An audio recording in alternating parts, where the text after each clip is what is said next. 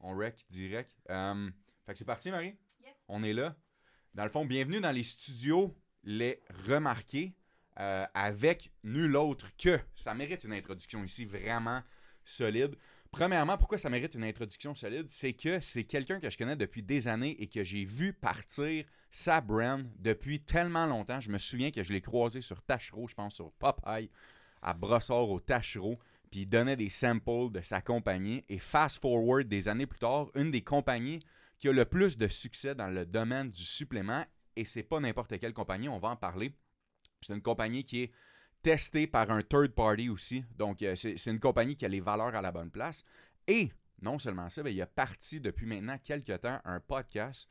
Et j'ai l'honneur et je suis tellement fier de dire que cette personne-là a parti ce podcast-là et grâce au contenu qu'il donne et à l'intention qu'il a créé en commençant le podcast, c'est devenu le podcast numéro 2 le plus écouté au Québec, si je ne me trompe pas. Le podcast numéro 1 d'entrepreneurs sur Spotify. J'ai l'honneur, j'ai pas les mots pour vous dire que je suis entouré de Julien Aron de Believe. Comment ça va, Julien? Ce serait cool qu'à la place tu sais, mon réveil matin, c'est un genre d'affaire agressante. Ce serait cool que ce serait ça le matin, tu sais, tranquillement. Non, mais honnêtement, euh, c'est une édification qui, qui mérite toute l'édification du monde. Puis euh, je suis vraiment content de t'avoir avec nous, euh, Julien, aujourd'hui. C'est un honneur pour moi, comme je l'ai dit. Puis je veux commencer, j'aime ça commencer mes, mes entrevues, podcasts. Puis on s'en est parlé hier, que c'est vraiment freestyle. J'ai parlé un peu de tes, tes, débuts. Je voudrais savoir un peu de tes débuts. Est-ce que, avant de nous parler de, de la compagnie, de où tu viens, euh, puis non seulement d'où tu viens, mais est-ce que tu avais une fibre entrepreneur alentour de toi quand tu as commencé? Qu'est-ce qui t'a mené vers ce monde-là euh, dans, tes, euh, dans tes débuts? Avant que je me lance là-dedans, je veux dire quelque chose. Je prends pas beaucoup d'entrevues parce que je manque de temps. Puis mon podcast, je suis déjà vraiment limite là-dedans. Puis la raison pourquoi je t'ai dit oui tout de suite, un, je te connais depuis un certain moment, mais aussi je me souviens, tu parlais de qu'on s'avait vu à Brossard dans le temps. C'était chez Équilibre Performance. Équilibre Performance. chez Alain puis Émilie. Et je me souviens qu'à ce moment-là, tu m'avais encouragé, puis j'avais fait une démo l'année d'après encore au Équilibre. Euh, ils ont une espèce de vente, je me souviens plus à quel moment de l'année, puis j'étais encore là. Et t'étais venu encore, et t'avais encore acheté du bel livre, t'étais venu m'encourager. Fait que, j'ai la mémoire longue sur ces affaires-là, man. Fait que j'apprécie. Ah, euh, je suis encore client chez vous. Euh, vraiment. Fait que, ouais, non, si tu me parles un peu de, avant de tomber dans le monde du supplément, puis tout ça, tu sais, Julien, il vient de où? Il a fait quoi avant? Qu'est-ce, qu'est-ce qui a mené tranquillement pas vite vers être entrepreneur avant? Dans le fond, tout le monde te connaît pas mal pour Believe plus les, euh, le podcast, mais de où Julien vient avant, c'était quoi l'histoire Julien avant ça? Moi, je, suis un petit gars de, la Gaspésie, de Percé. J'ai grandi à Percé, dans le fin fond de la Gaspésie. Euh, le village est fermé l'été. Fait que, tu sais, pas d'école privée, pas de sport-études, pas d'école trilingue, pas de. Tu sais, je veux dire, on n'a jamais vu ça, des Ferrari puis des Lambo, des Porsche, ça n'existe pas. Il n'y a même pas de concessionnaire anyway. Fait que c'est vraiment, ça c'est vraiment une mauvaise idée d'avoir ça. Puis il y a personne n'a de l'argent pour ça. Fait que c'est une des régions avec le plus haut taux de chômage en Amérique du. Pas en Amérique du Nord, au Canada. Mm-hmm. Et euh, je viens de là. C'est une magnifique place. Euh, c'est super et, tout, le monde, tout le monde se connaît. c'est ce genre d'endroit-là. On était 400 élèves à mon école secondaire pour te donner une idée. Euh, personne n'a d'auto à 16 ans, 17 ans. Tu vois pas ça. Fait que, j'ai jamais connu la richesse, j'ai jamais vu d'entrepreneurs autour de moi autres que des pêcheurs de crabes ou de homards. C'est ce que je voyais. Moi, c'était pour moi, c'était un peu ça, des entrepreneurs, ou encore dans le restaurant où je travaillais l'été parce que j'étais en restauration dès l'âge de de 14 ans. Fait que je commençais à travailler très jeune, évidemment pour payer quelconque activité qu'on avait. Mhm. Fait que tu sais, j'ai jamais eu la chance d'avoir la chance au niveau du sport, puis c'est quelque chose qui, qui m'a toujours hanté un peu parce que j'ai j'ai toujours eu un, talent très naturel dans tous les sports. Mhm. Tu me faisais jouer à n'importe quoi encore aujourd'hui. J'ai jamais joué au golf de ma vie. Tu me mets un bâton dans les mains. Puis, je suis capable de soigner une balle quand même. Là, tu comprends? Fait que ça a tout le temps été naturel. Puis ça m'a toujours dérangé de jamais avoir eu cette chance-là d'avoir pu explorer cette avenue-là du, sport, que ce soit le football ou le hockey ou le, basket. je sais qu'ici en ville, vous avez accès à, plein d'affaires. Puis vous avez les sports-études, puis les camps l'été, puis name it. Évidemment, je me regarde aujourd'hui, j'ai pas, j'ai pas l'ossature d'un linebacker dans la NFL, évidemment. Mais, euh, mais c'est quelque chose qui m'a suivi, puis j'ai découvert le gym en secondaire 5.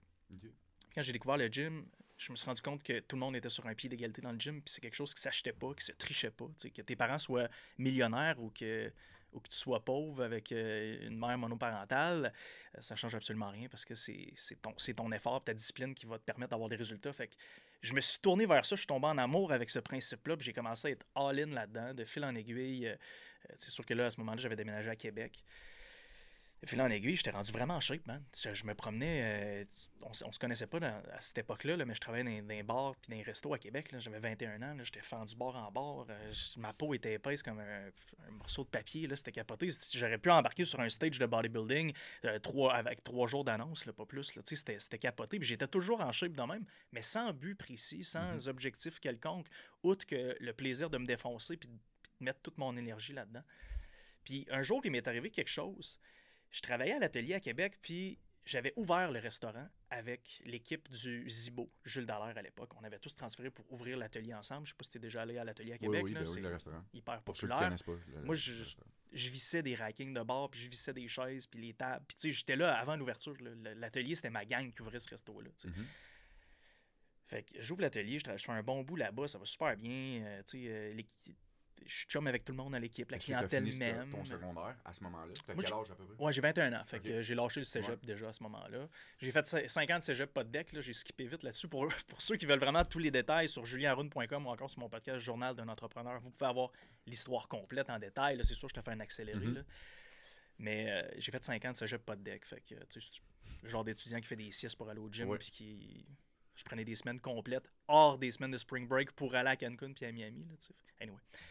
je n'étais pas l'étudiant modèle. Tout ça pour dire que c'est tout ce que j'avais vraiment dans la vie, la, restauration puis le gym à ce moment-là, sans objectif précis, sans but précis. J'ai pas de deck, j'ai pas de bac, euh, mes chums sont à l'uni. C'était un peu un moment euh, où je me sens perdu, mais au moins je m'accroche à ça, être en shape. Puis je commençais sur les médias sociaux. Puis un matin, je rentre à l'atelier. Puis mon boss me tape sur l'épaule, il dit Il faut que je m'assieds avec toi deux secondes. Il m'aimait au bout, on a une super bonne relation, j'avais une bonne relation avec tout le monde. On s'assoit, puis il me disait Il faut vraiment que je te laisse aller parce que c'est toi ou la chef cuisinière. Parce que moi et la chef cuisinière, on s'avait pogné le samedi soir d'avance sur une histoire qu'il y avait un de mes clients au deuxième étage qui avait demandé que je mette des oignons dans son cheeseburger, puis elle avait refusé. C'était une nouvelle chef cuisinière, elle avait de commencer, c'était son deuxième chiffre. On la salue. moi, il y a. Puis d'ailleurs, elle restait là pendant trois semaines. elle dit Moi, il n'y a personne qui touche à mon menu. S'il n'y a pas d'oignons dans le menu, dans le cheese, on n'en met pas. Mais c'est un bar à tartare. Tu as, tous les condiments possibles dans un bar, dans un bar à tartare. Puis je les voyais devant moi, les oignons. J'étais comme, je mm. comprends pas. moi, je suis pro service à la clientèle. Mon style de restauration, c'était comment ça va, mon chum? Mm-hmm. Comme je suis un serveur friendly. Je n'allais pas te décortiquer un, un semillon blanc. C'était pas ça que je faisais. J'étais un gars friendly. Fait on s'est pogné là-dessus. Puis euh, finalement, ça, ça, ça, a eu raison de moi. Fait que je me suis dit, si tu peux te planter à quelque chose que tu n'aimes pas vraiment, t'es aussi bien d'être all-in dans quelque chose que t'aimes puis prendre des chances. Parce que, anyway, ça se peut que tu plantes. au moins, j'aimerais ça être en contrôle. Fait que ça a comme parti en moi ce feu entrepreneurial-là. Puis de où t'allais, euh, de où allais chercher, mettons, quand t'es. Je, je, me replonge vite vite, euh, Gaspésie, un milieu un peu plus, euh, tu sais, dans ce temps-là, les médias sociaux non plus, c'était pas qu'est-ce que c'est en ce moment, tu sais, les YouTube de ce monde, TikTok, Instagram, la motivation. Qu'est-ce qui t'a drivé vers, ou est-ce qu'il y a des choses que tu te souviens quand t'étais jeune, t'étais comme, man, moi, un jour, je veux, euh, je veux avoir une business ou je veux être successful ou euh, faire un impact dans la vie des gens. Puis si oui, qu'est-ce qui t'a qu'est-ce qui t'a motivé ou qu'est-ce qui t'a incité à aller vers ça? Ça vient-tu peut-être de tes parents ou tu voyais, parce que YouTube, ça commençait, y a-tu quelqu'un quelque part que tu te souviens dans ton plus loin souvenir qui t'a dit Aïe, cette personne-là, c'est elle, ou il y avait le pêcheur de crabes du coin qui, donnait des leçons? Y a-tu quelque chose qui t'a inspiré plus jeune que tu es capable de pinpoint et de dire Aïe, moi, ça, ça m'a vraiment donné le go de, de partir? Mon père, est, mon père est un immigrant, d'où mon nom de famille, Arun. Euh, il a été brassé dans différentes familles. Ses parents se sont remariés quand il était jeune. Il a eu une enfance assez rock'n'roll à ce niveau-là. Il tombe en amour avec ma mère, déménageant en Gaspésie dans un environnement où il connaissait absolument personne. Euh, il m'a eu très jeune, à l'âge de 23 ans. Puis je l'ai vu travailler trois, euh, trois jobs pour mettre du pain sur la table. Tu, tu comprends? Fait que toute ma vie, j'ai vu mon père tout donner, sacrifier, toute sa vie. Fait que je me suis dit, un jour, je vais, je vais m'outiller pour être capable de d'honorer tous ces sacrifices-là, tu comprends? Puis euh, ça a été mon driving force, puis toute ma jeunesse, on, tu j'invitais pas personne chez nous parce que j'étais gêné notre maison, puis on n'avait pas d'internet haute vitesse, on n'avait pas de câble, puis je demandais à mes parents de me, me déposer loin, tu sais, quand on arrivait à quelque part, parce que nos autos étaient lettres, étaient finies, tu sais, je me souviens, un moment donné, mon père avait un Nissan Micra, euh, je pense que c'était un... Je me souviens plus quelle année, man. Il était tellement fini, le char, on déneigeait de la neige dans le char. Nice pas à l'extérieur du char. dans le char. J'oublierai Rouge et rouille, là, genre. Noir et rouille. Qu'est-ce que c'est bon, ça? Euh, on déneigeait la neige de, à l'intérieur du char, une idée. Fait que, euh, ça m'a tout le temps suivi, ça. Puis j'ai jamais été fâché euh, contre mes parents ou quoi que ce soit. J'ai braillé des fois de ça, de de pas pouvoir inviter de monde chez nous. C'était donc mes cool d'aller chez les autres. Fait j'ai toujours eu un peu ce, manque matériel-là. Fait que, de là aujourd'hui, peut-être se, transpose là, un espèce de besoin matériel. Puis, j'invite mes chums en voyage, puis mhm. ma blonde, puis je suis dans l'extravagance. Puis, j'ai invité mon père au Fenway Park. Puis, tu sais, j'ai pas peur de ça. Puis, j'ai un McLaren. Tu sais, je suis mhm. comme je suis comme passé d'un extrême à l'autre, mais c'est surtout pour honorer ces sacrifices-là, puis de continuer de le faire aujourd'hui, de me donner à fond à 110%, parce que lui, il n'a jamais arrêté, fait qu'il n'y a aucune raison pourquoi moi j'arrêterais. ça a fuelé, dans le fond, ton père a fuelé. Euh, qu'est-ce ah, que c'est ma plus grande inspiration. Euh. Malade. Tellement hats off pour ça, c'est débile. Souvent, on a tendance à prendre du fake, que je peux dire, ou de, prendre sur les médias sociaux quelque chose que peut-être qui est pas vrai, mais de voir son père qui a struggle, puis d'utiliser cette force-là pour justement se driver puis travailler encore plus fort. Euh, je trouve que c'est la plus belle source de motivation qu'on peut avoir, une des plus belles sources de motivation qu'on peut avoir. C'est bon, puis après ça, fait euh, tu quittes dans le fond l'équipe de l'atelier, euh, puis maintenant, parle-moi un peu de qu'est-ce qui t'a amené, puis je me souviens dans le temps, tu sais, avant Là, la mode de ce temps-ci, c'est de, créer du contenu en ligne, puis c'est bon, fait qu'on encourage le monde à le faire, puis c'est malade. Mais moi, je m'en souviens, là, 8 ans à peu près, je me souviens pas exactement quand Believe a commencé, mais c'était quasiment la mode de se partir des marques de suppléments dans Back in the Days. Qu'est-ce qui a fait que tu t'es dit, aïe, moi, je vais faire de quoi de différent avec cette brand-là? Qu'est-ce qui t'a mené vers Believe, dans le fond, puis de partir ça, puis aussi vers le nom? Euh, je suis curieux de savoir l'histoire derrière le nom un peu de, qui t'a inspiré à créer cette, cette brand-là.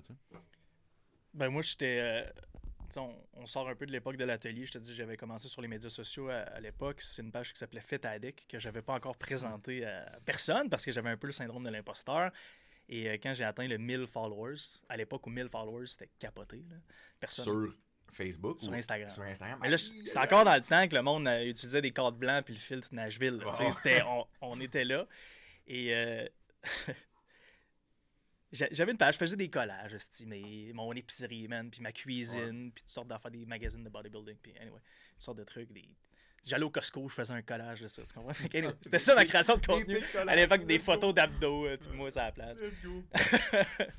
Et, euh, ce qui pognait, c'est ce qui, ouais, ce qui fonctionnait. Ça, marchait, là, tu sais. Hashtag like for like. Euh, et je deviens ambassadeur pour une marque de suppléments à cette époque-là et les gars m'aiment bien, me proposent euh, au, fil au fil des mois, et ça tenterait-tu de lancer toi ton pré-workout à travers ta business de coaching puis ton Instagram et tout? Fait que oui, je me lance là-dedans. Et de fil en aiguille, à force de, de, parler, de découvrir euh, différentes, euh, différentes choses sur le manufacturing des, des suppléments, puis de poser des questions, puis d'avoir des soumissions, je me rends compte que il y a quelque chose qui existe dans l'industrie qui s'appelait le amino spiking, qui a été très publicisé, surtout aux US, à cause que Muscle Farm avait eu des gros problèmes avec Arnold. Muscle Farm, à l'époque, avait une ligne de produits avec Arnold Schwarzenegger, qui, à l'époque, était l'emblème du fitness, qui encore aujourd'hui est mhm. un méga OG, là, avec Jay Cutler et tout. C'était un peu le C-bomb du moment, pour ceux qui connaissent le fitness. Et il y avait eu des, des, grosses poursuites avec ça. Et le amino spiking, c'est quoi? C'est quand le contenu et le contenant ne sont pas la même chose. Ça veut dire que si, euh, par exemple, je dis, OK, moi, il y a 27 grammes de protéines dans le pot, mais qu'en réalité, je, remplace la moitié de ces grammes-là par euh, un sucre comme le dextrose ou le matodextrine, où le consommateur verra aucune différence, le produit va goûter meilleur, ça va être plus cheap pour nous en tant que manufacturier, on va pouvoir coter les prix, tu comprends? C'est vraiment un, outil de, masse. Et là, quand les compagnies commençaient à cheater et se rendre compte que les autres cheataient, bien, tout le monde commençait à faire ça. Fait que c'était une espèce de feu de camp qui était devenu de, quoi d'épouvantable. Et si on cherche sur Google amino spiking, vous allez voir qu'il y a aussi des marques canadiennes qui se sont fait prendre des culottes baissées. Là, je n'aimerais pas de nom. un simple search Google, vous, allez tout voir ce que vous avez besoin de voir. Mais je me suis rendu compte de ça. je me suis rendu compte que le manufacturier à l'époque avec qui je travaillais avait potentiellement, j'ai pas de preuves hors de tout doute raisonnable, mais avec les questions qu'on me posait, je me rendais compte qu'il y avait sûrement des, pratiques un peu louches. Fait un peu douteuse à ce niveau-là. Fait que j'ai fait, c'est quoi, je peux, peux pas continuer là-dedans. Jamais je vais être capable de compétitionner, moi, avec ces, personnes-là qui sont capables de, faire ce qu'ils veulent un peu avec la poudre et la poudre de produit, bien sûr, mm-hmm. et de, de bien dormir le soir. Là, je moi, c'est pas mon style, man. Mm-hmm. Je, t'intègre par rapport à ça. Puis, euh, jamais je veux vendre quelque chose que je sais que c'est pas la bonne affaire. Mhm. Fait que je suis comme sorti de l'industrie pendant une couple d'heures dans ma tête pour finalement me dire c'est pourquoi j'en fais pas ma mission? Pourquoi je serais pas moi le leader en, termes de transparence et d'intégrité dans le monde des suppléments? Et de là est née l'idée de Believe. Et de l'idée est né le nom Believe, de croire à une industrie meilleure, de croire à un mouvement, de croire à un vent de changement euh, dans, dans notre industrie, mais aussi dans le monde, je pense. Fait que, tu sais, on, à travers le temps, on a bâti une communauté de, clients ambassadeurs, un peu comme toi, qui, découvrent nos produits. On a des produits de qualité à bon prix, qui coûtent bon, qui fonctionnent, qui sont transparents, intègres. Une fois que tu découvres ces valeurs-là, ces, produits-là, pourquoi tu irais payer 5$ de moins pour, ton EA? Mm-hmm. Ça fait aucun sens. Surtout si tu écoutes mon podcast, là, ça fait vraiment aucun sens. Puis, euh, qu'est-ce que. Quand, quand tu as parti, dans le fond, euh, la marque avec les valeurs que tu nous parles en ce moment, puis c'est tellement important, je pense aussi, de comprendre que les valeurs là-dedans, c'est que s'assurer que qu'est-ce qu'il y avait dans le contenant, c'était exactement qu'est-ce qui était marqué sur le label, puis qu'est-ce qui te faisait sentir. Puis c'était ça pour vous qui était une de, vos missions principales. Puis quand tu as parti la marque, à quel point maintenant, vu que c'était à toi, puis que c'était tu portais pas ce fardeau-là, mais cette mission-là sur tes épaules. Quand tu as commencé, est-ce que tu as, remarqué que OK, c'est plus la même game que euh, de représenter une marque pour quelqu'un, puis là, c'est game on, puis c'est ma face, c'est moi, puis je me souviens, ben, je le vois encore même dans tes shows, que tu vas monter les kiosques, que tu es là, tu es avec ton équipe, puis tout ça. C'était quoi la fondation de, cette, éthique de travail-là au sein de, votre, organisation quand vous avez commencé? J'imagine que quand vous avez commencé, c'était pas rempli d'employés, c'était toi et ton partner. Puis euh, parle-nous un peu de, cette éthique-là au début, de, réaliser que tu te dis, OK, ouais, là, c'est mon, bébé, il faut que je l'amène au bout euh, de tout ça. Parle-moi un peu de cette éthique-là quand, direct quand vous avez commencé. Ça venait du gym? La peur. La peur? La peur, j'avais plus le choix. à ce moment-là de ma vie, j'ai 26 ans. J'ai 32 aujourd'hui pour donner plus de, contexte. J'avais 26 ans à ce moment-là, avec 83 000 pièces de dette. J'avais 13 pièces, je me souviens, ou 11 et quelque chose dans mon compte de banque de quoi de fucking capoté, en bas de 20 pièces. Ça faisait peur. J'ai montré cette photo-là à ma blonde il y a deux ans. Elle a failli faire une crise de panique. C'était capoté. Mon partner, de son côté, a trois enfants. Il vient de lâcher une job où il faisait dans les, dans les six chiffres. Fait que lui, il a trois enfants. Moi, j'ai pas d'enfants à ce moment-là, mais j'ai 83 000 de dette. Là. Je veux dire, les deux, on danse sur un fil de fer à 400, 400 pieds d'auteur. C'était capoté. Fait que j'avais pas d'option. Pour moi, réussir, c'était rendu la seule option. Puis sous mon 83 000 de dette, je venais aussi de lever une marge de crédit de 25 000 de ma tante Manon pour nous aider à nous lancer parce qu'il fallait payer nos, commandes initiales. J'avais Hugo Charon, mes chums, qui m'avait passé 3000$ pour faire un dépôt sur ma commande de BCA. Fait que, tu sais, j'étais jusque-là, sais, je, vivais plus de stress, là, c'était mon état normal. Fait que, tu sais, quand t'es tout le temps là-dedans puis t'es le back against the wall, j'ai passé un an sans sortir, sans rien faire. Puis je faisais des démos à Gatineau, à Montréal, à Québec. N'importe qui qui me donnait la chance d'aller démontrer les produits, je le faisais. Fait que souvent, je le faisais trois soirs par semaine. Puis en plus de ça, je faisais des lives Facebook à tous les jours. Tous les jours. Oh. Puis il y a des shows là-dedans qui duraient 60 minutes. Tu sais, c'était non-stop, J'étais tout le temps là-dedans. Puis on opérait de mon condo, fait que je dormais et je vivais dans l'environnement de travail, où je faisais aussi mes lives. Donc tu dispatchais les commandes à partir de... Et je faisais les commandes de mon condo aussi. Fait que quand on avait des réceptions, tu avais un 53 pieds qui débarquait dans le quartier résidentiel. Je dropait ça sur l'asphalte, puis là, je rentrais boîte par boîte dans mon condo. C'était fait que j'avais pas d'option. Mhm. Quand tu n'as pas d'option, tu fais tout ce que tu as à faire pour. Puis dans les premières années, est-ce que tu, euh, pour mettons, un ou une jeune entrepreneur qui nous regarde en ce moment puis qui est en train de partir son projet puis qui est un peu, euh, tu sais, il y, a des situations qui sont privilégiées puis il y a des situations qui sont moins privilégiées comme la tienne que tu partais avec euh, un désir mais pas beaucoup, dans le fond, moins beaucoup d'argent dans le fond dans ton compte de banque. Qu'est-ce que tu dirais dans les premiers, mettons, avant de de prendre le lead que Believe, finalement, ça l'a. Pas finalement, mais que ça l'a décollé puis que tu t'es dit, OK, là, ça, ça, devient quelque chose de vraiment sérieux. Dans les premières années, avec, dans le fond, de. Peut-être pas un doute, mais une, question de dire, aïe, ça va-tu vraiment marcher? Si maintenant, là, tu te replonges puis tu dis, moi, je mets le doigt là-dessus, puis je sais que dans les premières années, quand j'étais encore comme incertain du succès que ça pouvait avoir. Si tu regardes là, qu'est-ce qui a fait la différence selon toi dans les premières années, tu sais, pour quelqu'un qui part un projet, si tu avais un message, pas un message, mais un point, de dire, hey, moi j'ai fait ça, puis j'ai vu qu'après Compound Effect ou de, whatever, qu'est-ce que selon toi a fait le succès de Believe dans les premières années pour avoir le succès actuel en ce moment? Trouve ton élément différenciateur ou tout le monde dans le cercle d'affaires gagne. Qu'est-ce que je veux dire par là? Je vais te donner un exemple. Je vais te donner un exemple qui est propre à, mon type d'entreprise. Nous, qu'est-ce qui nous a vraiment mis au monde? C'est pas, c'est pas notre transparence, c'est pas nos tests, c'est pas, c'est, pas ça. C'est que un an et demi ou deux ans down the road, on a, on a lancé quelque chose qui s'appelle les Flavor Packs, qui était la protéine sans saveur avec des saveurs à côté. Et pourquoi ça a été un, coup de génie puis vraiment une grosse vague d'opportunités pour nous? C'est simple, c'est parce qu'on était les premiers dans l'industrie à le faire. Et le client en bénéficiait, le détaillant en bénéficiait, le manufacturier en bénéficiait et nous, on en bénéficiait. Fait que tout le monde gagnait. Le client gagne pourquoi? Parce que tu achètes ton pot de protéines sans saveur, puis tu peux acheter trois saveurs avec, quatre saveurs avec. Tu peux changer à toutes les semaines. Tu peux prendre la saveur, la mettre dans ton gruau, dans ton yogourt. Tu peux mixer deux saveurs ensemble. Tu peux décider à quel point ça, goûte fort ou pas. Le client est gagnant. Le détaillant est gagnant parce qu'il y a une offre unique. Puis il peut aussi upseller des saveurs sur le même pot de protéines. Mm-hmm. Nous, on est gagnant parce qu'on n'a pas besoin de commit énormément d'argent en inventaire dans différentes saveurs d'isolates, qui est le, de protéines isolates, qui est le SKU qui coûtait le plus cher à ce moment-là. Ça veut dire que moi, j'avais juste un SKU de protéines isolates, puis j'achetais des saveurs qui coûtaient vraiment pas cher, une fraction du prix. Je pouvais sortir des saveurs plus rapidement, je pouvais avoir plus de saveurs en inventaire, ça me coûtait bien moins cher. Puis mon manufacturier était super content parce que lui, quand il faisait ma protéine, il faisait ça en ligne droite en une saveur, puis il mélangeait absolument rien. Mm. Tout le monde gagnait. Puis quand tout le monde gagne, tout le monde veut que ça grossisse c'est ça qui a fait que le fuel a commencé. C'est-tu. Est-ce que c'est le, produit? Tu la communauté, après ça, de là, là c'est la base, là, mais de mm. là, il y a des choses qui, je veux dire, les médias sociaux ont, vraiment pris en feu, là, tout le monde publiait ça, c'est nouveau. Les détaillants, même chose. Les détaillants sont devenus des ambassadeurs de ça spécifiquement, pas nécessairement de Believe en soi, mais de ça, de ce concept-là, parce que là, c'était la course à qui qui l'a en premier dans, dans, quelle ville. Mm-hmm sais, multiplie ça avec les clients qui poussent en même temps et nous qui fait du marketing à travers ça. Je veux dire, l'explosion de tout ça ensemble, c'est ce que ça donne. Et il y a un compétiteur qui a fait une grosse erreur qui nous a beaucoup aidé. Il y a un compétiteur qui a copié notre concept, évidemment, après quelques mois. Mais l'erreur qu'il a faite, c'est qu'il l'a donné exclusivement à une chaîne de magasins où nous, on n'était pas. Une grosse chaîne au, Canada. Fait que là, la deuxième grosse chaîne hyper compétitive avec cette chaîne-là, qu'est-ce que tu penses qu'elle n'a pas eu le choix de faire? Prendre notre offre à nous.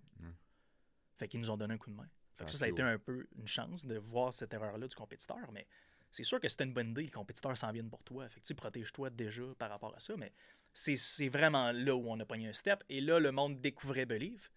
Et là, découvre d'autres produits, là, Energy Plus Burner, le Pump Addict, le Greens, là, name it. Après ça, il tombait dans, dans le funnel. Fait Malade. Puis est-ce que hum, je vais parler un peu des relations parce que je trouve que vous êtes dans une business particulière. Euh, puis quand je dis particulière, je parle de dans, les relations, c'est que vous dealez autant avec la personne qui vend votre produit que la personne qui le consomme. Puis qu'est-ce que je veux dire par là, c'est que tu, te dois de faire de l'éducation du côté client par rapport à ce que Believe met sur les médias sociaux, puis tous ces trucs-là, puis de garder également une relation avec tes distributeurs, je ne sais pas si vous les appelez comme ça, mais les, les points de vente dans lesquels vous vous retrouvez à quel point, dans le fond, ce que moi j'ai vu à travers le temps de vous avoir suivi, c'était tellement quelque chose qui était important pour vous de garder, ben pas de garder, mais je, trouvais que je voyais que la relation Believe distributeur et Believe client, c'était un tout ensemble, puis que je trouvais, puis même dans d'autres marchés complètement différents qui n'est pas les produits, je trouve que des fois, il y a des compagnies qui l'échappent par rapport à justement la relation de avec qui qui vend le produit, mais également qui, qui va le consommer à la fin. Vous, vous, vous passez un chemin qui est un peu différent d'un modèle traditionnel que vous vendez à quelqu'un, puis après ça, c'est le client qui va. Fait de bâtir la relation des deux façons. Parle-moi un peu de ça, de comment vous avez comment vous avez fait ou qu'est-ce qui était important pour vous là-dedans de, de, relation distributeur. Puis des fois, c'est pas tout le temps facile. Là. On, c'est, pas, juste en rose. Puis après ça, d'éduquer également votre client par rapport à ça. Qu'est-ce qui est. Pour moi, je trouve que c'est une grosse différence que vous aviez de relation avec vos distributeurs et vos clients. Je pense que la plus grosse erreur que le monde font, c'est qu'ils ne comprennent pas qu'en affaires, c'est business is people. Mm-hmm. surtout, surtout les personnes qui font du e-com, puis du Amazon, puis du dropshipping. Les autres comprennent absolument aucun de ces concepts-là. Mais de comprendre que business is people, puis les, tes clients, c'est des êtres humains. C'est des personnes qui ont des émotions comme toi, qui ont, qui ont besoin de contact humain. Fait que euh, nous, chaque fois qu'on croise quelqu'un, que ce soit un détaillant qui achète 2000 par mois, que ce soit un détaillant qui en achète 25 000 par mois, on le traite de la même façon. C'est sûr que lui qui achète 25 000, mm-hmm. hein, on, on va manger des filets mignons ensemble plus souvent, mais tu comprends ce que je veux dire? Où il n'y a personne de, plus ou moins important, dans le sens que tout le monde est important à 100% puis il y en a qui sont importants à 200 mm-hmm. Mais tout le monde part à 100% Puis ça, c'est quelque chose que mon père m'a appris en restauration. C'est lui qui m'a coaché en restauration. Et il me disait toujours le laveur de vaisselle, il faut que ce soit ton meilleur ami, tout comme le barman, tout comme ton, ton gérant. Il faut que tout le monde, ce soit ton meilleur ami parce que tu sais jamais à quel moment tu vas avoir besoin de lui. Et moi, j'étais une des seules personnes qui allait toujours voir le laveur de vaisselle pour lui demander comment ça va. As-tu besoin d'un verre d'eau? As-tu besoin de quelque chose? À la fin du shift, tu veux une bière? Tu veux quelque chose? Pourquoi? Parce que le jour où je suis dans la marde, puis je suis dans le jus, puis il n'y a plus de couteau dans le resto, là, puis que je descendais en bas, puis je disais, Tony, man, tu peux-tu me laver six couteaux pour ma, ma 102 en haut? Je suis dans la marde. Ben, j'étais la première personne qui faisait, puis il me faisait toujours ce rush, puis ça lui faisait plaisir. Pourquoi? Parce que moi, je prenais toujours le temps de prendre le temps. Puis les, les, relations maintenant, tu sais, l'éducation client de, de qu'est-ce que vous faites, puis ça passe par les médias sociaux, puis tout ça. Puis là, c'est rendu dans un monde vraiment compétitif, euh, les médias sociaux. Qu'est-ce qui fait que, c'est quoi le message que vous essayez de, de, passer à vos clients maintenant, pas les, parce que tu parles de la relation avec vos distributeurs là, puis euh, je sais que vous en avez une euh, très forte avec les exemples que tu viens de donner là. Puis maintenant, par rapport aux clients, qu'est-ce que vous essayez de propager sur les médias sociaux pour vous différencier un peu de la compétition, que je ne vais pas appeler de la compétition parce que vous êtes vraiment spécial dans votre classe à vous, mais c'est quoi le, message que vous essayez de passer aux clients de quand tu tombes dans la communauté Believe, qu'est-ce qui est, qu'est-ce qui est différent? Ben, c'est Eve qui s'en occupe en ce moment, puis je dis toujours à Eve, si quelqu'un like une de nos photos, si quelqu'un commente une de nos photos, nous, on interagit aussi. C'est ça, les médias sociaux, c'est fait pour être social. On dirait que le monde l'oublie, ça. Mm. Quelqu'un like tes photos, quelqu'un commente tes photos, puis t'es comme, OK, c'est bon. Puis crime. Si quelqu'un commente ta photo, prends le temps d'aller sur son profil, like deux, trois photos, intéresse-toi à ce qu'il fait, commande-en une. Je veux dire, ça prend fucking 37 secondes mhm. de ton temps à faire ça. Mais comment l'autre personne se sent? Ben, vraiment euh, importante. Tu as un chandail Nike en ce moment. Toi, si tu commentes un, drop que Nike fait, puis Nike va sur ta page, puis like deux photos, puis il commente une des photos. Tu fais un screenshot. tu vas faire un screenshot, tu vas le poster en story. tu sais, des fois, il faut se dire comment ça me ferait sentir, moi, que ce brand-là que j'adore fasse ça? Et mm. ensuite, de juste le faire. De prendre le temps de le faire. Chaque détail compte. Puis, tu sais, en marketing puis en vente, man, si on revient à la base de la base, puis je pense que tout le monde en marketing et en vente devrait écouter ce principe-là et le mettre en action dès maintenant, c'est que prends un client au hasard dans ton cercle de clients et dis-toi une chose si ce client-là, si ce cet unique client-là, peu importe qui il soit, un client au hasard dans tous mes clients, pourrait être mon seul funnel d'acquisition marketing, comment je traiterais cette relation-là? Comment je m'arrangerais de tout mon âme pour que ce client-là me réfère d'autres clients? Quel genre d'expérience je devrais lui donner? Et à partir de là, tu bâtis ta relation client et tu essaies de la multiplier avec tous tes clients à place d'essayer de shooter des filets partout, dis-toi comment je peux perfectionner ma relation avec ce client-là et ensuite transposer ça sur absolument l'ensemble de mes relations, absolument toutes mes relations. Fait qu'est-ce que je ferais avec juste ces clients-là? Si j'avais juste ces clients-là, qu'est-ce que je ferais avec? Mon seul funnel marketing, c'est ça. Je peux pas faire de ads, je peux pas poster ces médias sociaux, je peux rien faire. Mm. Beaucoup de valeur, en tout cas, c'est sûr que tu lui donnerais beaucoup de valeur à ces clients-là. Fait qu'est-ce qui nous empêche en ce moment de mm-hmm. déjà lui donner toute cette valeur-là? Est-ce que c'est parce qu'on a des channels d'acquisition à gauche à droite qui, nous font oublier le fait qu'avoir un client ambassadeur, c'est la chose la plus importante au monde? Hmm. God knows, mais il faut s'asseoir puis faire des. Regardez-vous en face. Ben Est-ce que je donne absolument tout à mes clients? Qu'est-ce que je peux faire de plus? Wow. Bombe. Bombe. Euh, est-ce que. Euh, est-ce je reviens un peu à, dans le fond, l'enfance que tu nous as parlé, de sais, Gaspésie puis tout ça, puis là, je me mets dans, dans, dans l'histoire de succès un peu, on parle de, de, passer de trucs, de conseils, de, tout ça, que, c'est wow. Maintenant, j'ai le goût de parler un peu de succès, j'ai le goût de parler un peu de, de, de, de, fuel pour les, gens qui nous écoutent. Euh, mais avant de parler de ça, je veux parler de quand tu t'assois avec ton partner, le moment à un moment donné, tu te dis, OK, ça y est, là, ça, comme la fenêtre à l'ouvre, puis euh, les commandes rentrent, puis ça rentre au poste, puis l'argent rentre grâce à l'effort que vous avez mis. Moi, je me souviens des stories qui se mettaient à comme minuit le soir, puis tu étais encore en train de work ou que vous faisiez des lives. Je pense qu'il y avait un, coach euh, de fitness que je me souviens, tu faisais des lives avec lui, il était comme 9h le soir. En tout cas, je me souviens que je voyais des heures vraiment tard.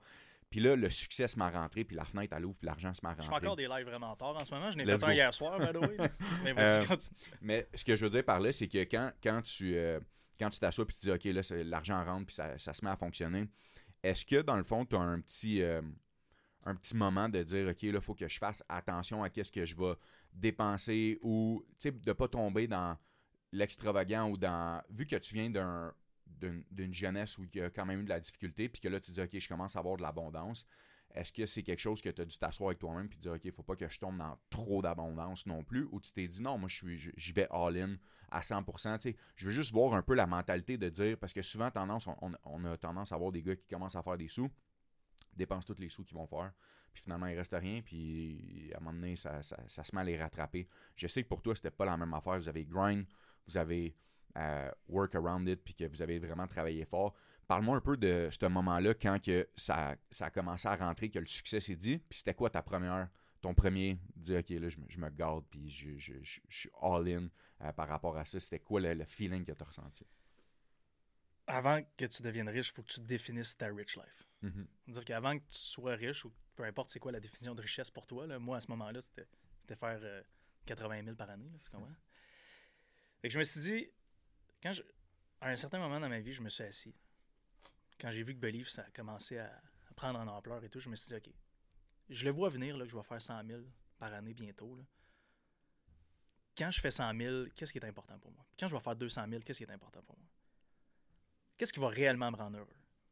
Est-ce que est-ce que m'acheter un char de luxe, puis changer d'appartement, puis faire ci, m'acheter du linge, puis, tu sais, moi, je suis pas un gars de Louis Vuitton ou whatever, puis j'ai- rien contre le fait de ça. Tu sais, je Mhm. dépense les bébelles Ouais, là. sais, je je suis pas, pas mieux, là, admettons. là. Il dépense dans quelque chose qui te rend heureux, mais je pense que la première question que tu te poses, c'est qu'est-ce qui me rend heureux? Si c'est voyager cinq fois par année, ben c'est ça ta rich life. Fait que, tu sais, budget pour ça, puis calcule tout de suite combien ça va coûter. Puis si pour toi, ta rich life, c'est d'avoir un, un coussin de sécurité de 50 000 d'un compte épargne, ben so be it, mais définis-la tout de suite. Attends pas de commencer à faire des sous pour commencer à faire des plans de match. Fais-les tout de suite parce que faire tes plans de match puis être visionnaire par rapport à ça, c'est aussi inspirant. Tu sais, fait je pense que la meilleure façon de ne pas faire le con avec ton argent, je pourrais écrire un livre là-dessus, là, faire le cave avec son argent. J'avais 83 000 pièces de dette, 5 ans de cégep, pas de deck. là. Tu peux imaginer qu'est-ce que je faisais avec euh, mes prêts et bourses. de définir tout de suite, ça veut dire quoi pour toi faire de l'argent, qu'est-ce qui va te rendre heureux, puis t'a- t'assurer de pointer cet argent-là dans cette direction précise. Tu sais, pour moi, c'est faire des voyages sortis entre amis, euh, les voyages avec ma blonde, voyages avec ma famille. Mhm. L'automobile, j'adore ça. Mais je- maintenant, je suis rendu dans, dans, le- dans le monde automobile. Fait que, tu sais, je peux me plaquer un char F. Fait que ça, c'est vraiment cool. là. Mais tu sais, j'ai bâti aussi des opportunités d'affaires en ligne avec mes passions. Mais tu sais, même au début, là, je m'avais acheté un.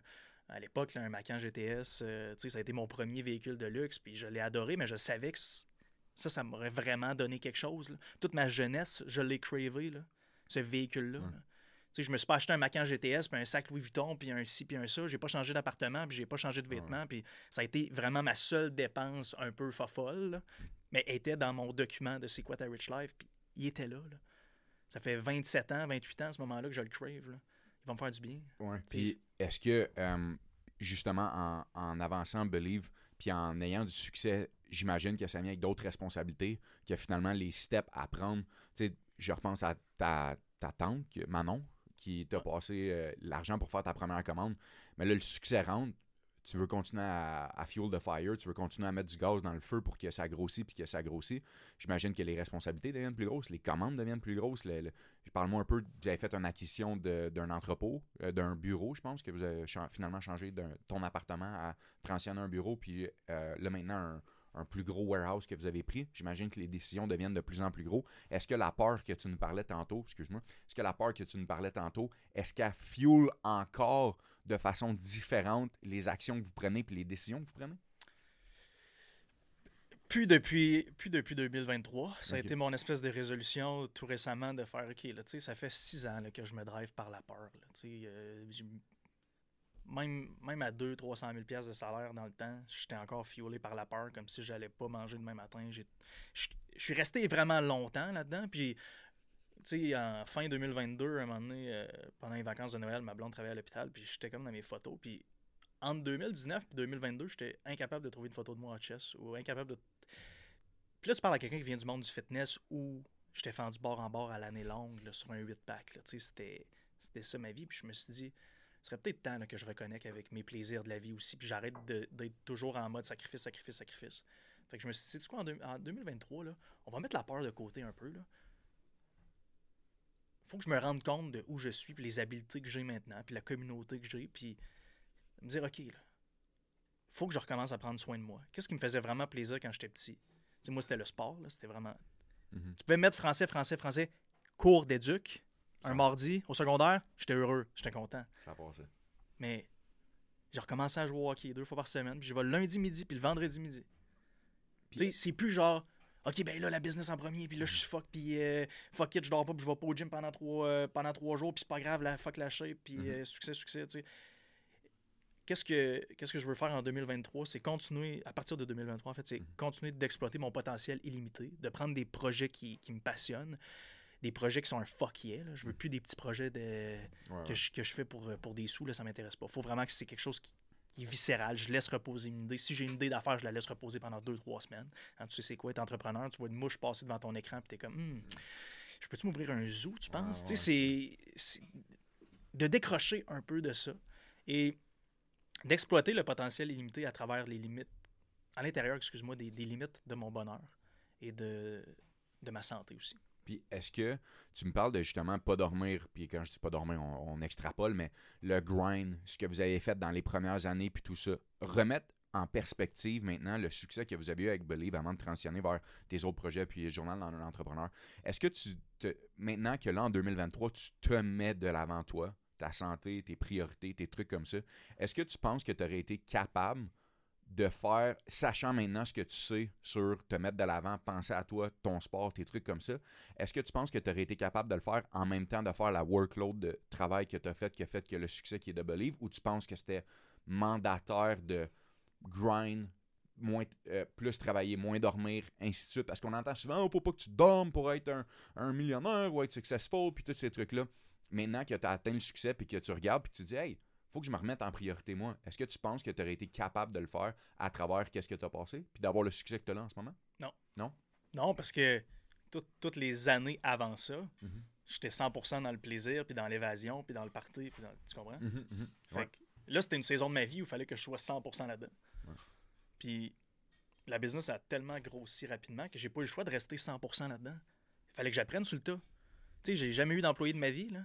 Du jour au lendemain, t'en as deux, t'en as trois, t'en as sept, t'en as dix, t'en as douze, t'en as. Tu comprends? Mhm. T'as jamais dealé avec le monde, t'as jamais fait ça un organigramme, t'as as de la misère à gérer ton propre temps, puis là, faut que tu gères l'horaire de d'autres personnes, puis leur priorité à eux, puis là, faut que tu te développes beaucoup en tant qu'être humain euh, au niveau du développement personnel. Le monde parle toujours de travailler dans le business ou sur la business. Tra- passe beaucoup de temps sur la business. Mais personne parle de passe beaucoup de temps au-dessus de la business. Puis passer beaucoup de temps au-dessus de la business, c'est quoi? C'est travailler sur toi-même, devenir un meilleur leader, travailler sur ton développement personnel, parce que l'entreprise, elle pourra jamais être plus grosse que toi. Fait que si tu es capé ici, là, que ton mur il est capé là, là puis que la boule a frappé le mur, ça sert à rien que tu travailles sur la business, il n'y a rien qui va se passer, tu as déjà frappé le mur. Fait qu'il faut que tu travailles aussi à monter le mur encore plus haut. Et là, c'est peut-être une partie, moi, que j'avais mis de côté. Fait que ça a été beaucoup de rattrapage à ce niveau-là, puis d'apprendre chaque chose, des nouveaux départements, marketing, comment avoir une équipe. Man, il y a un million d'affaires, là. Mhm. Un million d'affaires, là. Puis, tu sais, mix à ça le COVID qui est arrivé, puis, tu sais, les problèmes Ouais. d'approvisionnement, puis les, les, les frais de shipping qui ont triplé, puis il fallait que tu mettes tous les employés dehors, puis... Ah, man, c'était... C'était challengeant. C'est ça, 2023, man. Puis, euh, est-ce que, dans le fond, justement, tu me parles des saisons, puis c'est quelque chose que, que je parle souvent aux gens ou que quand je rencontre juste one-on-one, uh, off the record, euh, off mic, c'est quelque chose que je parle de reconnaître dans laquelle des saisons tu es pour que, justement, quand, quand tu es dans cette saison-là, hey, si tu pas vraiment le temps de t'entraîner en ce moment parce que tu es dans une saison, prends au moins un petit 15 minutes, va respirer dehors, va, va prendre une marche, essaie de garder ces habitudes-là. Parle-moi des saisons, euh, de justement, de reconnaître à quel point c'est important de reconnaître dans laquelle saison tu es. Fais de l'introspection le plus possible. Euh, ayons pas peur de, de nous poser des questions sur nos sentiments puis comment on se sent. Puis euh, quand tu te sens stressé, écris-le. Pourquoi tu te sens stressé? Qu'est-ce que tu contrôles? Qu'est-ce que tu contrôles pas? Sur quoi tu peux travailler? Qu'est-ce que tu peux modifier? tu sais. Arrêtez de. Arrêtons, excuse. Je sais pas Mhm. pourquoi des fois je parle à d'autres personnes, puis des fois, mais arrêtons de. Je vais m'inclure là-dedans. De, de penser qu'on est invincible, puis de, de prendre notre cerveau, puis continuer de garder les idées qui tournent en rond dans notre tête. Je trouve que mettre quelque chose sur papier, là, Mhm. ça, ça aide beaucoup à juste ouf, laisser de la place, nous, la- nous laisser respirer. Puis souvent, quand on se permet d'écrire comment on se sent, je dis on, c'est je, là, mais ouais. quand j'écris, là, je passais du vous au je, là, finalement. Mais quand j'écris, je le vois à quel point c'est libérateur au niveau de, de l'espace mental. Puis plus j'ai d'espace mental, plus je vois clair. Puis quand je vois clair, ben, c'est bien plus facile là, de reconnaître dans quelle saison je suis. Mm. Et de qui je dois m'entourer. Ouais, ouais, durant ta saison. Parce que, man, plus tu grossis, plus tu te rends compte que ton entourage, il faut que tu fasses les bons choix. là. Est-ce que, est que ça a été des choses euh, dures de pouvoir à un moment donné faire des cuts euh, dans ta vie, de, de couper des gens ou de réaliser dans quel cercle tu es? Est-ce que tu as eu des moments justement là-dessus où tu, tu te, te douté par rapport à, à certaines choses par rapport à ça? Non. Non? J'ai Ah. pas mal le même cercle d'amis quand j'étais plus jeune. Il y a des amis qui se Ouais. sont ajoutés à ça, mais Tu as gardé ça tête. 100%. Protection de, de relations, c'est important, malade. Mais je veux parler de journal d'entrepreneur. Ouais. Je veux parler de, premièrement, félicitations. Écoute, euh, euh, c'est le, le- le fruit des résultats, je pense aussi, de la discipline que tu as mis à l'intérieur de, de ta business, de tes business, puis tout ça. Parle-moi un peu de comment c'est arrivé l'idée de dropper du knowledge puis de partir ça. Parle-moi de, de où c'est venu cette, euh, cette idée-là de partir un podcast entrepreneur, trucs et conseils. Ça n'existe pas au Québec. Je suis le seul encore aujourd'hui qui fait qu'est-ce que je fais. Ben, à moins que j'ai pas découvert les autres. là. Mais il y a personne vraiment qui faisait ça, raconter des histoires. Puis moi, j'ai été l'entrepreneur qui a commencé avec personne autour de moi qui pouvait me guider. J'avais pas d'entrepreneur autour de moi. J'ai pas d'amis, de cousins. De... Tu comprends? J'avais personne qui était entrepreneur autour de moi. Et j'ai fait des erreurs qui m'ont coûté très cher en temps et en argent. là. Si vous voulez plus de dé- détails, vous pouvez aller écouter mon histoire. Mais je veux être cette lumière-là pour bien du monde qui commence, puis qui n'ont personne dans leur entourage pour les aider, pour les guider. Puis j'ai même une formation qui s'en vient, une formation qui s'appelle Zéro à Go, où dans tout, tu sais, un entrepreneur qui commence doit porter tous les chapeaux. Donc moi, je veux faire une formation sur tous les départements. La base, là, évidemment, je ne veux pas rentrer en, en méga profondeur sur chacun des départs, là. mais au moins donner les outils aux entrepreneurs d'aujourd'hui et de demain qui se lancent, qui ont qui sont pas. y a personne dans leur entourage pour les appuyer, tu comprends? Puis même quelqu'un comme toi qui est en affaires, qui vit des défis, qui vit du stress, OK, toi, c'est cool, tu as, des entrepreneurs dans ton entourage, des gars que tu peux appeler, des, des filles que tu peux appeler dans ton entourage, puis avoir ces discussions-là. Mais c'est pas tout le monde, même à ton niveau ou à mon niveau, qui ont, qui ont ces- ces- ce monde-là autour d'eux. Fait que si je peux servir d'espèce de partenaire spirituel, appelons-le un peu comme on veut, de, de support moral, de, de support d'apprentissage, de, je veux juste être là pour la prochaine génération et la génération actuelle. Et aussi, au niveau personnel, moi, ça me permet toujours de réviser mes connaissances, de continuer de pousser en développement personnel pour moi, personnellement, apprendre autre chose, mais aussi euh, enseigner peut-être autre chose. Tu sais, je je dis jamais que c'est de l'enseignement, mais je partage mes expériences, mes connaissances, t'en fais ce que t'en veux. là. Je veux dire, il n'y a personne en entrepreneuriat que la science infuse, moi encore moins.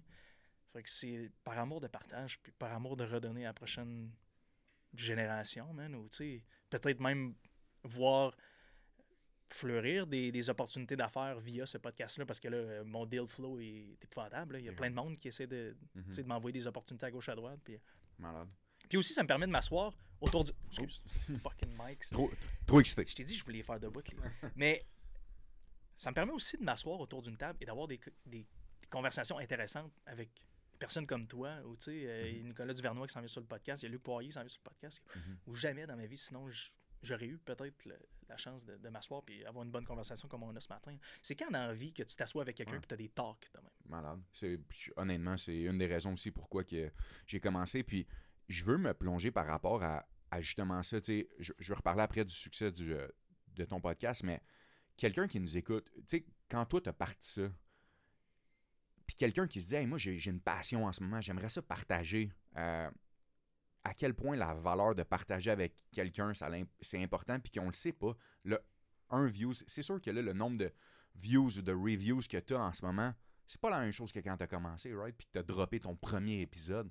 À quel point de prendre ce step-là, ça peut être huge pour quelqu'un, puis tu sais jamais sur qui tu peux tomber. T'as-tu une histoire qu'à un moment donné, tu te dis, aïe, aïe, lui, ça le lead à ça, de, de, de whatever, ou de, de partager avec quelqu'un ici qui dit, hey, moi, j'ai. J'aimerais ça, moi aussi, peut-être me partir un podcast ou, tu sais, je suis bon en photographie, puis de peu importe c'est quoi le, le sujet, à quel point c'est important en 2023 de faire ça? Ben, Ben, pour les années aussi. Il n'y a rien de vraiment de plus important. là. Ton brand personnel, c'est un peu la fondation de tout. C'est une, une communauté que tu bâtis autour de toi. C'est... Mais il faut que tu le fasses pour toi. Et aussi que tu reconnaisses qu'on a juste une vie à vivre. Puis tu sais jamais quand la chanson va s'arrêter. Ça peut être dans six mois, ça peut être dans six ans, dans 60 ans. Évidemment, on veut être le plus optimiste possible. Mais tout de même, la réalité de la chose, c'est que demain matin, tu peux mourir. Fait que tu sais, l'opinion de Ginette sur TikTok, là, euh, qui est sa balle le matin, qui scroll, qui voit ton vidéo, qui drop une bombe pour absolument aucune raison. là. Elle qui drop une bombe ou toi? Elle fait- elle le fait sur son téléphone et dans la toilette en même temps. Mais juste comprendre une chose, c'est que tu as peur de quoi? Mm. Parce que partager tes passions, puis communiquer avec du monde qui ont des passions, puis de bâtir une, une- une audience, puis des amis qui ont des passions qui sont connexes à la tienne ou qui sont la même, c'est que c'est le fun, man, Mhm. dans la vie. Puis le meilleur endroit pour commencer, c'est les groupes Facebook. Tu sais, Mark Zuckerberg a été clair qu'en 2023, le focus de Facebook, c'était les groupes, parce que c'est ça qui faisait en sorte que le monde restait le plus longtemps possible sur la plateforme. Donc, si vous avez une petite audience, si vous avez zéro personne qui vous suit, si vous commencez de rien aujourd'hui, commencez à vous introduire dans les groupes Facebook, bâtissez des communautés là-dedans, faites-vous des amis, puis à travers le temps, lance-le ton podcast, lance-le ton YouTube, lance-le tes affaires. Mais arrêtez d'attendre. Il n'y a pas de moment parfait, il n'y a rien de parfait. Tout le monde part à zéro. Puis on ne sait jamais où ça va nous mener. Puis c'est ça la beauté de la chose. Mais faites-le pour vous, puis faites-le pour quelque chose qui vous parle réellement. Il ne faut jamais s'inspirer de quelqu'un qui fait quelque chose sur TikTok. Exemple, le fitness, c'est tellement un bon exemple. Mm-hmm. Tout le monde a regardé Mark Fit, puis Kristen Guzman, puis, Max Chewing, tous ces, ces gars-là. Moi, je vais faire exactement ce qu'eux font font les mêmes photos, font les mêmes vidéos, sont juste moins en shape, ils, ont, ils sont peut-être pas aussi bons devant la caméra, etc. Mm. il y a beaucoup de copycat tout le temps, puis tu pourras jamais être quelqu'un d'autre. Fait que sois toi-même. Puis une chose que j'ai découvert aussi en créant beaucoup de contenu à travers les années, c'est que l'audience aime l'authenticité. Ils aiment les, les erreurs de vocabulaire, puis que tu sois toi-même, calique. Mm-hmm. Puis qu'ils sentent qu'ils sont assis autour de la table avec nous actuellement. Puis le succès du journal d'entrepreneur, à quoi tu l'attribuerais autre que les, la, la, transparence des conversations, puis qu'est-ce que tu dis que c'est du realness, que c'est là, à quoi tu l'attribuerais? Est-ce que constance, invité spécial, qu'est-ce, qu'est-ce qui a fait que là, maintenant, avec 1500, 600 reviews, 5 étoiles, si je me trompe pas? Je pense que j'avais 2000 quelques ce matin. Ouais. 2000, fait que... Ben, Chaque jour, ça, ouais, exact. C'est pour ça que je dis que ça, ça, l'augmente énormément.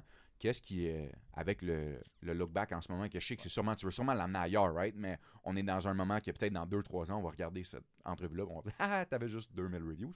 Euh, mais qu'est-ce, sur quoi tu attribuerais le, le, succès de, de ton podcast en ce moment? By the way, je viens juste de commencer à me forcer pour le podcast. Quand on pense à ça. De prendre ça sérieusement. Oui, exact. Mm-hmm. Depuis environ janvier 2023. Fait que ça fait peut-être deux mois que j'ai commencé sérieusement à, m'y concentrer justement. C'était ma résolution, de prendre soin de moi et continuer mes projets de passion. J'en reviens un peu à la base où on parlait tantôt, euh, Colo, de marketing-vente. C'est quoi la chose la plus importante? C'est de se dire si j'avais juste un client, qu'est-ce que je ferais pour lui? Fait que pour moi, c'est la même chose. Si j'avais juste un auditeur, qu'est-ce que j'aimerais partager avec lui? Fait que de définir c'était qui mon auditeur type, ça je l'ai fait. Je le sais exactement à qui je parle. Et ensuite de tester longtemps qu'est-ce que l'audience aime. Fait que j'ai on, disait tantôt collab, solo. Moi, j'ai 85-90% de mes épisodes, c'est tous des solos. Parce que j'avais pas le temps d'inviter du monde. Ça prend du temps. Tu invites du monde, tu te déplaces, faut que tu fasses de la recherche. toi et moi, on se mm-hmm. connaît, là, mais quelqu'un que tu connais de zéro, ça prend du temps. Il faut que tu t'informes, il faut que tu écoutes d'autres entrevues. Fait que je me suis dit, ben moi, je vais focuser à faire du solo, je vais parler à quelqu'un d'autre, je vais, je vais faire comme si je parlais à, mon petit frère euh, qui veut se lancer. Fait que ça a tout le temps été un peu ça, mon concept. Et avant de lancer mon podcast, je faisais déjà 500 000 de revenus par mois. Fait que tu sais, j'avais déjà un, succès un certain mhm. succès. ça dépend toujours à quoi tu le compares, tu comprends? Euh, on fait plus que 2 millions par mois actuellement, fait que ça a beaucoup changé, mais c'est le fun de voir ça évoluer à travers les années. Mais j'ai pas commencé à parler de quelque chose que je connaissais pas. Mhm. J'ai commencé en documentant mes expériences et en partageant ces expériences-là. Et je pense que le monde se sont attachés au fait que j'étais très transparent, un peu comme, comme Believe Supplements, évidemment. Moi, je suis très transparent comme personne. Je, me cache absolument rien sur le podcast. Je partage mes histoires. Le monde a embarqué. Le bouche-oreille bouche -oreille a fait son travail. Et j'ai fait peut-être 90 épisodes comme ça. Sans trop y penser, sans faire de reels, sans venir en studio. Je venais une fois de temps en temps, mais je n'étais pas constant. Des fois, j'avais des photos. Des fois, je publiais pas sur Instagram pendant trois mois. Euh, la même chose au niveau du podcast. Des fois, je skippais un mois parce que fuck man, c'est le COVID, faut que je fasse des productions, puis j'étais pas là, puis j'avais pas le temps. Puis teste petit, teste organiquement. Est-ce que tu es capable de le faire grossir par bouche-oreille? Si tu n'es pas capable de faire grossir par bouche-oreille, investis pas là-dedans.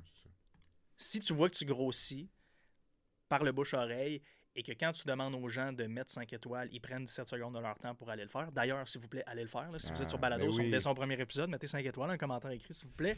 Spotify, en dessous de l'image du podcast, des étoiles, mettez-en 5. Je dois avoir dit ça 150 fois dans ma vie. Mais faites-le, s'il vous plaît, mettez ça sur pause, allez le faire maintenant. Si, exact. Si, ton audience prend pas le temps de le faire, déjà, ça, t'envoie un signal qu'ils sont, sont peut-être pas super impliqués dans le podcast. Mais moi, je l'ai testé tellement longtemps de façon organique. Je l'ai testé pendant deux ans. Jusqu'au jour où j'étais comme, bon, OK, 2023, c'est quoi que ça veut dire pour moi? Ça veut dire, je focus sur le podcast, je recommence à jouer au hockey puis au basket, je mets du temps là-dedans, je continue de focuser sur Believe puis sur P1, sur McLaren, puis vraiment d'exploiter ce potentiel-là qui est complètement illimité à travers les, limite de, mon bonheur et de ma santé, mais je veux focuser sur le podcast puis tester, voir si je suis capable, moi, de, faire lever ça finalement, parce que je voyais plein, je voyais plein de podcasts popper à gauche à droite puis de prendre en envergure. J'étais comme, moi, je sais que j'ai un bon produit. Mhm. Maintenant, ce serait peut-être le temps que je me force au niveau marketing. Et c'est ça que j'ai commencé à faire. Et là, tu vois, ça a fait. Ça- je veux dire, quand je regarde ma courbe de croissance sur mon hosting, c'est une flèche comme ça. là. Fait que je pense que j'ai plus de downloads en deux jours maintenant que j'en avais par mois avant. C'est fou. Puis je pense que c'est euh, l'effet cumulé de, continuer. Tu n'as pas lâché. Même si tu as eu des périodes de un mois, comme tu dis, que tu faisais rien, tu pas lâché. Ça a continué pareil. Puis ça, je pense que c'est une recette autant pour un projet que pour un, business venture, que pour quelque chose que vous voulez faire. C'est juste de si vous voyez les signes comme Julien il parle, que ça marche, qu'il y a un petit quelque chose, même si vous n'êtes pas les plus constants, mais de ne pas lâcher puis de continuer à le faire, je pense que c'est le résultat en ce moment du, du fruit que tu as mis. Ben, tu sais, quelqu'un qui se lance en ce moment, si on, on prend mon modèle d'affaires sur trois mois, puis où j'en suis aujourd'hui, teste de façon organique. Est-ce que l'audience embarque? Si tu vois que ça fonctionne de façon organique, qu'est-ce que je veux dire par là? C'est tes stats sur ton hosting, ils montent Mhm. de façon progressive. Les, euh, les, les auditeurs uniques, ça monte. Le download par épisode, ça monte.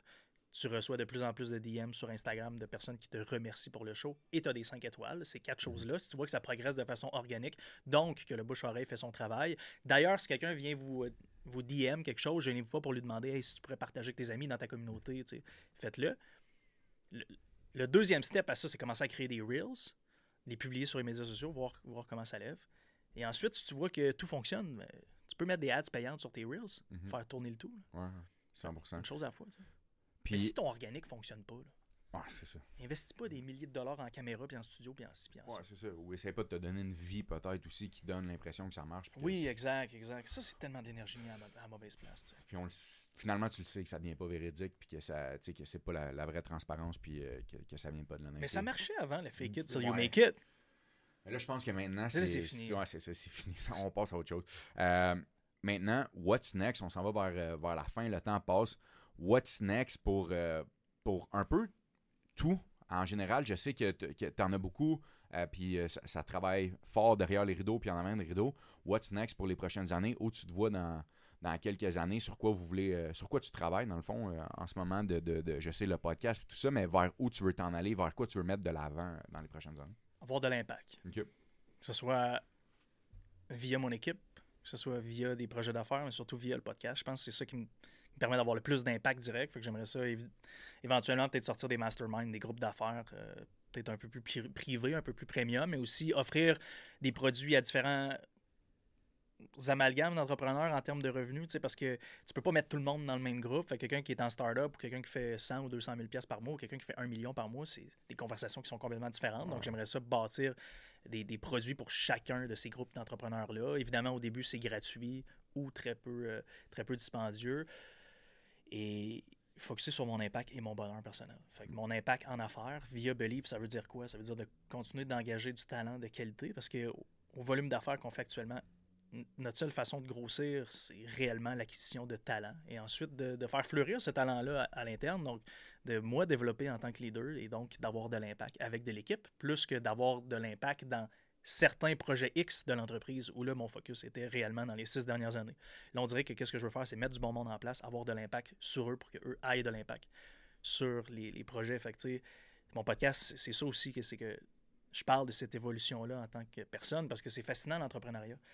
C'est pas comme tu commences à jouer au hockey, puis après ça, tu joues dans une meilleure ligue de hockey. C'est tu joues au hockey, puis à un moment donné, il faut que tu commences à jouer au football, puis à un moment donné, tu fais de l'escalade, puis à un moment donné, tu, là, t'es comme, je fais du yoga, man, c'est quoi le rapport? Mm. Puis là, tu recommences à jouer au hockey, mais dans une meilleure ligue. Tu sais, c'est- fucked up, man. Ouais, Puis c'est ça l'entrepreneuriat. Ouais. Puis c'est tu sais, c'est des sprints à travers un marathon. C'est c'est un sport infini, mais c'est magnifique. Moi, je suis vraiment en amour avec ça, l'entrepreneuriat puis et les affaires. J'aime vraiment ça. Puis je suis réellement heureux que ça a été ça finalement ma destinée. Pourquoi? Parce qu'on peut jouer jusqu'à temps qu'on a 100 ans. Ben ouais, ben oui, ça arrête pas. Puis je pense que ça, ça, ça se transparaît vraiment dans ton énergie, puis dans, dans, dans je veux dire, les events, parce que les events paraissent un peu, mais ça, ça paraît vraiment dans, le sang d'entrepreneur. Puis je pose une question à tous les guests que, que je reçois sur, euh, sur mon podcast, qui est, le podcast Hype. Comment tu définirais, toi, le hype en, en Julien, en la business, puis tout ça? Qu'est-ce que tu dirais? C'est quoi le hype pour toi? Je, je, Est-ce que je comprends pas ce que tu veux dire par le hype? dans le fond, pour créer du hype. Donc, pour créer du hype dans. Tu sais, on parle d'avoir de, l'engouement, le hype puis tout ça. Qu'est-ce que tu dirais qui est un bon point pour créer du hype ou qui a marché pour vous de créer du hype? Je veux dire, le journal d'entrepreneur en ce moment, ça a du hype dans le tapis, on s'entend. Believe également. Qu'est-ce que tu dirais qui est pour toi une recette pour créer du hype? Un client à fois. Un client à fois. Si je pouvais juste laisser un message sur la table, ce serait ça. Ouais. Si tu me disais, c'est quoi ton seul message, c'est un client à fois. Moi, je, veux, je pense que j'aimerais vraiment, plus, plus je parle, plus je fais d'entrevues, puis plus je fais de podcasts, plus, plus que je me rends compte que je tourne vraiment autour d'une chose. Puis c'est que si tu n'es pas capable de transformer tes clients en ambassadeurs ou tes auditeurs en ambassadeurs, tu tiens rien, Hmm. réellement. Ce qu'il y a, c'est que c'est une recette que vous avez développée, mais que vous avez appliquée. C'est ça qui se passe dans votre communauté. C'est tellement beau de voir quelqu'un qui en parle, mais que c'est une réalité dans le monde physique actuel en ce moment. C'est pas un rêve de. Tu sais, c'est quelque chose que vous avez pensé, que vous avez, trans, vous avez vraiment transpiré en tant que valeur, puis ça se fait dans votre communauté. Puis pour ça. Ça fonctionne dans tout, C'est man. ça. C'est c'est Tout. ça je dis Tu sais, même quand tu rencontres du monde dans la vie, là, au, personnel, là, pas en affaires, est-ce que cette personne-là pourrait être un ambassadeur de ma personne, dans le sens que, est-ce que chaque fois que quelqu'un me croise, dis, Chris, ok, il est nice, lui. C'est bien. Toujours avoir ce mindset-là d'une personne à la fois. là. Ben oui. Tu comprends Ah. pas toujours, évidemment, là, Non, non, mais je- je- on comprend le message, dans le fond. mais à travers. tu sais, faut que tu swings euh, du mieux que tu peux à toutes les fois. là. Malade. Le temps passe vite. Je veux, euh, je veux, je, je- je le fais, mais euh, avec le plus grand des plaisirs, je veux t'honorer, Julien. Merci tellement de un ton temps, deuxièmement d'avoir dit oui, puis trois du knowledge que tu partages. Pour moi, c'est tellement important d'avoir des entrepreneurs qui ont une histoire à partager, qui ont, qui ont traversé tellement de choses, puis je le sais. Allez voir euh, YouTube, allez voir Balado, Spotify, allez suivre, subscribe, laissez un review également à Julien. N'oubliez pas de subscribe également ici au channel puis de laisser un review. Merci tellement. Je te souhaite euh, de, continuer sur la lancée euh, Julien, à, toute ta belle équipe aussi que vous avez, de, continuer comme ça. Merci encore de ton temps. J'apprécie énormément pour tout ça. Puis je vais te souhaiter le, le meilleur des succès que tu désires, mais que tu euh, attires également euh, à travers les prochaines années. Merci à tout le monde d'avoir écouté. On se voit dans un prochain épisode. Euh, puis n'oubliez pas, subscribe, laissez-nous un commentaire. Laissez-nous savoir ce que vous avez pensé de ces bombes aujourd'hui sur le podcast. Merci encore une fois, Julien. Merci, Colo. Yes. Pile, 9h59, let's go!